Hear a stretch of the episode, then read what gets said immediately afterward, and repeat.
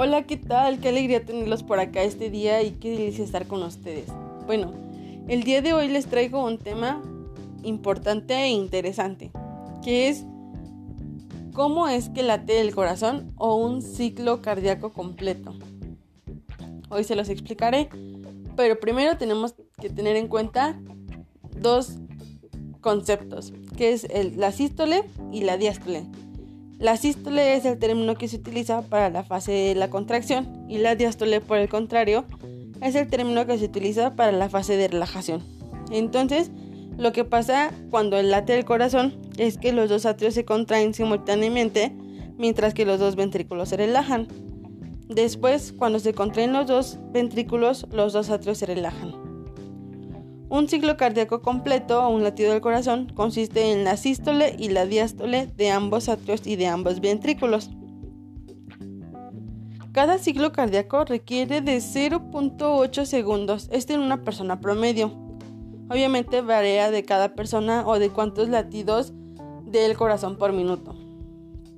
Entonces, durante la primera fase, que es de 0.1 segundo, los atrios se contraen y los ventrículos se relajan. Las válvulas atrioventriculares, que es la tricúspide y la bicúspide, se abren.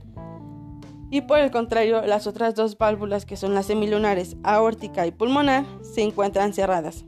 Durante la siguiente fase, que es de 0.3 segundos, los atrios se relajan y los ventrículos se contraen.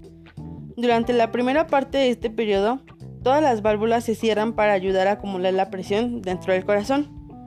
Durante la segunda parte de este periodo, las válvulas semilunares se abren y en los últimos 0.4 segundos del ciclo de relajación, el corazón está en reposo.